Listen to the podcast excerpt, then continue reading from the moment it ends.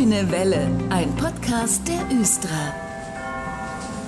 Im ersten Teil dieser Sendung sprechen wir über Hochbahnsteige. Wie viele gibt es jetzt eigentlich aktuell? Wie viele müssen noch gebaut werden?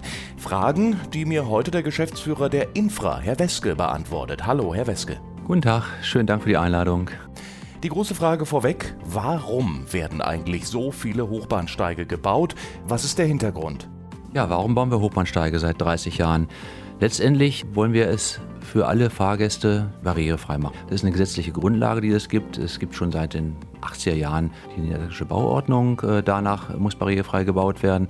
Und wir haben das Behindertengleichstellungsgesetz seit 2002, wonach alle Menschen die Chance haben müssen, selber und eigenständig den öffentlichen Nahverkehr zu nutzen. Ja, warum Hochbahnsteige? Es gibt natürlich in anderen Städten auch Niederflurfahrzeuge. Das heißt, äh, da werden dann niedrige Bahnsteige gebaut wir in Hannover haben sehr, sehr früh angefangen, das Netz barrierefrei zu gestalten. Wir haben sehr äh, früh angefangen, die Stadtbahn auszubauen und dementsprechend dann Hochflurfahrzeuge angeschafft. Niederflurfahrzeuge gab es damals noch nicht, die gibt es erst seit den 90er Jahren. Insofern ist das auch so weit vorgeprägt seit den 90er Jahren, dass wir nur Hochbahnsteige bauen können, weil es macht keinen Sinn, die Bahnsteige wieder abzureißen, um dann äh, niedrig auszubauen. Wo stehen wir denn jetzt eigentlich aktuell? Wie viele sind jetzt schon barrierefrei umgebaut? Wir haben inzwischen eine Quote von 81% Barrierefreiheit und äh, dadurch eben auch 158 Bahnsteige, die schon ausgebaut sind. Uns fehlen noch 37 Bahnsteige, das klingt wenig, aber wir haben natürlich doch äh, eine ganze Menge dort zu tun in verschiedenen Bereichen. Die Schwerpunkte sind im, im Bereich Laatzen, im Bereich Bootfeld in der Stadt Hannover, aber auch in Badenstedt und in Linden. Limmer Straße, Stichwort, ist ja auch allen bekannt. Und da haben wir, wie gesagt, 37 Bahnsteige, die noch fehlen, die wir in diesem Jahrzehnt ausbauen wollen. Ich habe mal gelesen, man baut Hochbahnsteige auch, weil die Bahnen damit schneller unterwegs sind. Stimmt das? Das ist letztendlich ein Effekt. Die Fahrgäste, die stiegen früher natürlich vom Rasen bündigen Bahnkörper von der Straße direkt oder von äh, ganz niedrigen Haltestellen ein. Das heißt, es waren Stufen zu überwinden. Drei bis vier Stufen in die Stadtbahnfahrzeuge hinein, das dauerte. Wenn die Leute erst aussteigen, langsam runterklettern, dann andere steigen ein, das dauert. Das heißt, der Fahrgastwechsel ist deutlich kürzer, wenn alle Leute kurz einsteigen können vom Hochbahnsteig in die Fahrzeuge. Also es ist äh, nicht unbedingt ein Grund gewesen, aber es ist praktisch ein positiver Effekt, den wir gerne mitgenommen haben und letztendlich auch dazu führt, dass einzelne Stadtbahnfahrzeuge weniger beschafft werden müssen, weil im Umlauf eine Linie weniger Fahrzeuge benötigt. Entschieden wird das ja schließlich bei Ihnen, bei der Infra und bei der Region Hannover. Aber wonach gehen Sie da, wann und wie und wo ein Hochbahnsteig gebaut wird? Ja, inzwischen ist es relativ einfach, weil äh, letztendlich äh, wir bauen den Rest jetzt fertig. Aber es war vor 20, 30 Jahren so, dass natürlich geguckt werden muss, welche Haltestellen sind am wichtigsten, welche Haltestellen bauen wir zuerst aus. Und es gibt eine Grundlage, das ist der Nahverkehrsplan der Region Hannover. Danach werden die Prioritäten festgelegt, welche Bahnsteige gebaut werden sollen als nächstes und das wird dann politisch beschlossen. Und nach dem Programm gehen wir vor. Es gibt verschiedene Kriterien für den Ausbau der Hochbahnsteige. Natürlich ist ganz wichtig die Fahrgastfrequenz an den Haltestellen, dass wir auch möglichst schnell für viele Leute was Gutes tun können. Wenn da viele Leute einsteigen an der Haltestelle, ist das Thema Netzzugang. Das heißt, wenn also ein Abschnitt jetzt beispielsweise im Bereich Bootfeld da ist, der mehrere Haltestellen hat nacheinander, die noch keinen Hochbahnsteig haben, dann macht es Sinn, dort mal mindestens einen zu bauen, dass also die Leute, die darauf angewiesen sind, dann möglichst kurze Wege haben zum nächsten Hochbahnsteig. Weiteres Kriterium sind die öffentlichen Einrichtungen, dass man natürlich dort, wo viele Leute hinwollen, öffentliche Ziele haben, dann auch Hochbahnsteige baut. Wir haben auch an Umsteigepunkten, wo dann andere Verkehrsmittel wie Busse oder S-Bahnen halten, dann auch möglichst schnell Hochbahnsteige gebaut, um dann beiden Verkehrssystemen dann etwas Positives zu tun. Und es gibt ganz profane Gründe auch natürlich, weil wir wollen auch nicht einen Bereich der Straße zweimal anfassen in, kurz, in kurzen Abständen nacheinander. Das heißt also, wenn ohnehin Erneuerungsmaßnahmen geplant sind, dass also die Schienen ausgetauscht werden müssen, dann bauen wir auch möglichst in der Haltestelle gleich einen Hochbahnsteig. Wir müssen das natürlich ein paar Jahre vorher wissen, müssen überlegen, wann sind die Schienen runtergefahren und können dann praktisch eine Baumaßnahme daraus machen und müssen nicht zweimal den gleichen Bereich aufreißen. Dazu kommt dann noch das Kriterium äh, mit der Betriebswirtschaftlichkeit. Das heißt also, der Fahrzeugeinsatz ist ja nun wichtig. Alle Fahrzeuge haben unterschiedliche Qualitäten. Die alten Stadtbahnfahrzeuge TW 6000 äh, haben eben noch Klapptrittsstufen, sind auch etwas länger als die TW 2000. Der TW 2000 hat dann immer noch die Stufen und der neue hat eben keine mehr, der 3000er und der 4000er auch nicht. Die haben also keine Klapptrittstufen und können nur noch an Hochbahnsteigen eingesetzt werden. Heißt also, wir müssen versuchen, komplette Linien auszubauen, sodass also dann auch die Fahrzeuge, die neu beschafft werden, da eingesetzt werden können. Das sind so die wesentlichen Kriterien. Vielen Dank, Herr Weske, für die Infos. Gern geschehen. Wir sprechen gleich weiter über das Thema, wenn Sie sich einen Überblick verschaffen wollen, wann und wo gebaut wird und ob Ihr Hochbahnsteig vor der Tür bald fertig ist. Schauen Sie einfach auf infra-hannover.de nach. Wir haben schon über Hochbahnsteige gesprochen heute in dieser Sendung und das wollen wir kurz mal ein bisschen in die Praxis umsetzen, sozusagen, denn Martin Pfeif von der Infra ist nun bei mir. Guten Tag. Ja, guten Tag auch von mir. Herr Fey, wie baut man eigentlich einen Hochbahnsteig? Können Sie unseren Hörern und Hörerinnen das mal kurz erklären? Ach, eigentlich ist es ganz einfach, einen Hochbahnsteig zu bauen. Wir haben Fertigteile, die vorkonfektioniert im Betonwerk hergestellt werden, die dann in der Regel an einem Wochenende hingesetzt werden und dann muss der Bahnsteig mit Bahnsteigbelegen, mit Schlosserarbeiten, äh, mit der gesamten Elektrik und so weiter zu Ende gebaut werden. Nur bis wir so weit sind, dass wir diese Fertigteile hinstellen können, haben wir mal sehr viel und mal weniger zu tun. Und wir haben so zwei extreme Beispiele. Wir bauen zurzeit den Hochbahnsteig Kurze Kammstraße und wir haben mit dem Hochbahnsteig Ungerstraße angefangen. Die Kurze Kammstraße liegt da, wo jetzt nicht viele Leitungen liegen. Da kann man bauen und da fängt man im Frühjahr an und ist am Ende des Jahres fertig, hat alles andere drumherum gebaut.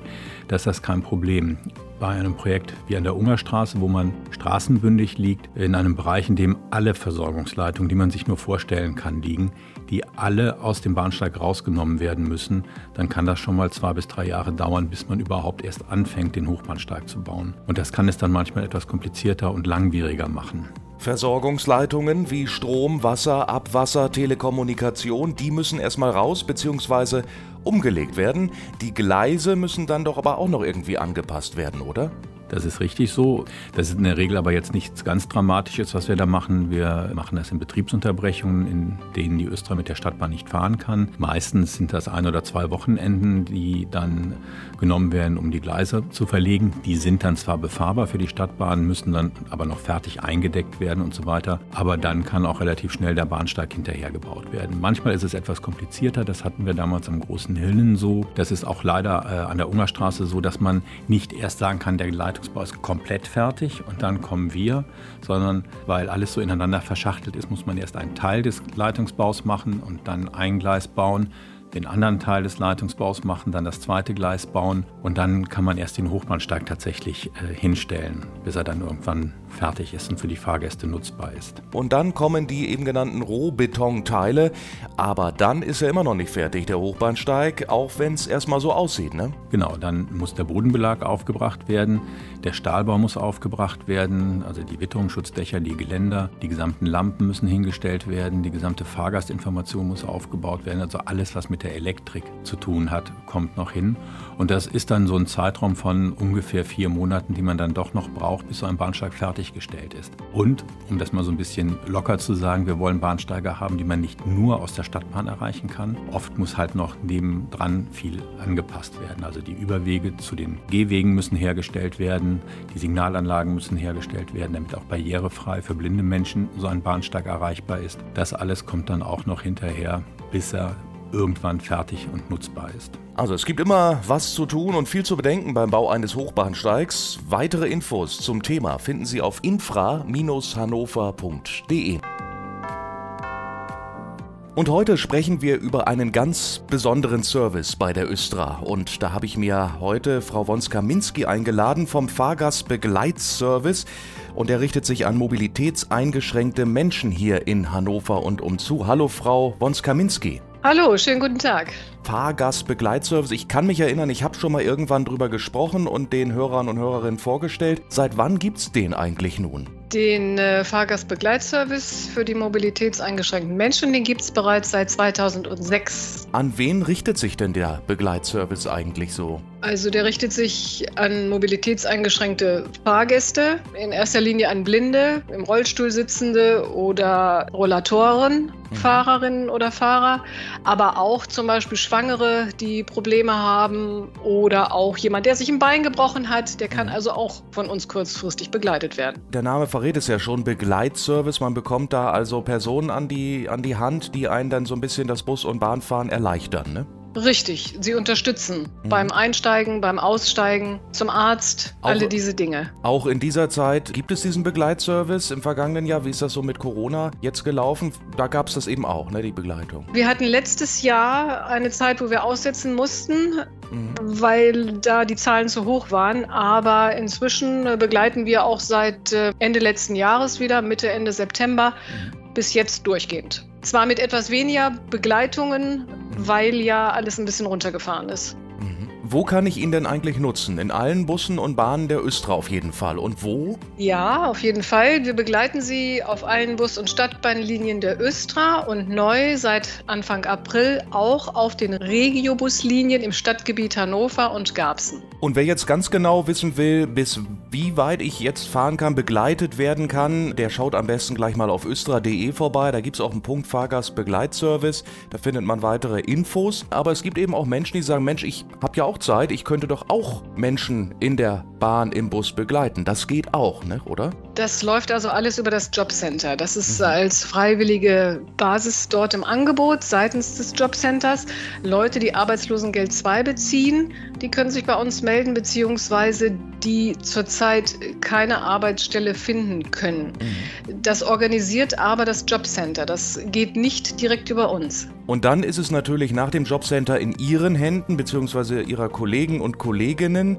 Und wie läuft das dann genau ab? Äh, wie bekommen die Begleitenden dann Bescheid, wann sie wo sein müssen zum Beispiel? Gibt es da eine bestimmte Person auch? Richtig, das läuft hier bei uns äh, über die Östra, über die Zentrale. Hier laufen ja meist die Telefonate von den Kunden ein, wann sie wohin gebracht werden möchten müssen. Und wir gucken dann und rufen die Begleiter an. Zum Teil kommen die Begleiter auch manchmal ins Büro und dort bekommen sie die Aufträge. Und von wo an werde ich eigentlich begleitet? Wenn ich den Service nun in Anspruch nehmen möchte und kriege jetzt eine Begleitung an die Hand, muss ich die dann erst suchen an der Haltestelle oder wie läuft das so in der Praxis ab, Frau Wonskaminski? Nein, also das wird ganz genau festgelegt vorher hier bei uns in der Dispo. Der Kunde wird gefragt, wo er abgeholt werden möchte. Das heißt also von zu Hause gerne so um die 500 Meter von seiner oder ihrer nächsten Haltestelle bis eben zurück auch wieder nach Hause oder eben dann zum Ziel. Oder man trifft sich irgendwo zum Beispiel an der Kröpke-Uhr. Das muss nur genau definiert sein, wo, damit sich der Kunde und auch der Begleiter oder Begleiterin finden. Noch eine Zwischenfrage, dieser Fahrgastbegleitservice, äh, wenn ich jetzt mobilitätseingeschränkt bin, kostet der mich eigentlich was? Muss ich dafür was bezahlen? Nein, das kostet Sie gar nichts extra, lediglich Ihren Fahrausweis, den Sie ja eh haben müssen mhm. zum Fahren. Okay, also ein wirklich interessanter Service von der Östra. Einige werden sagen, Mensch, das wusste ich noch nicht und werden Sie jetzt mit Anrufen bombardieren dort. Äh, soll ja auch so sein. Wo bekomme ich Informationen jetzt weiter und wie bucht man jetzt direkt? Man bucht direkt über unsere Dispo, das heißt die 0511 1668 2693. Wir haben Flyer ausgelegt, zum Beispiel bei Ärzten. Es geht oftmals über die Mund-zu-Mund-Propaganda und ähm, auch im Web kann man uns finden. Auf östra.de, die allseits Auf bekannte Adresse. Und vieles läuft auch direkt über die Behindertenverbände. Vielen Dank, Frau Wonskaminski, für die Infos heute. Ich hoffe, wir haben viele jetzt neugierig gemacht und vielleicht hören wir uns bald wieder. Danke. Gerne, ich möchte mich auch bedanken. Vielen Dank. Das war der Grüne Welle Podcast. Fragen und Anregungen an podcast.östra.de. Vielen Dank fürs Zuhören und gute Fahrt.